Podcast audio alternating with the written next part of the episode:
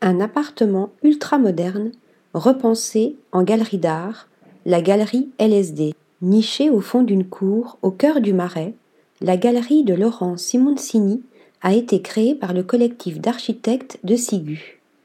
L'appartement se situe dans un ancien hôtel particulier du XVIIe siècle, où la fondatrice a établi son bureau de décoration d'intérieur aux couleurs neutres gris anthracite, bois brut, béton ciré, laiton et éclairage tamisé. Les pièces sont rehaussées de détails dorés et meublées de tables basses, au ton rappelant ceux de météorites. C'est au 5 rue Aubriot que l'on découvre de merveilleux objets de décoration.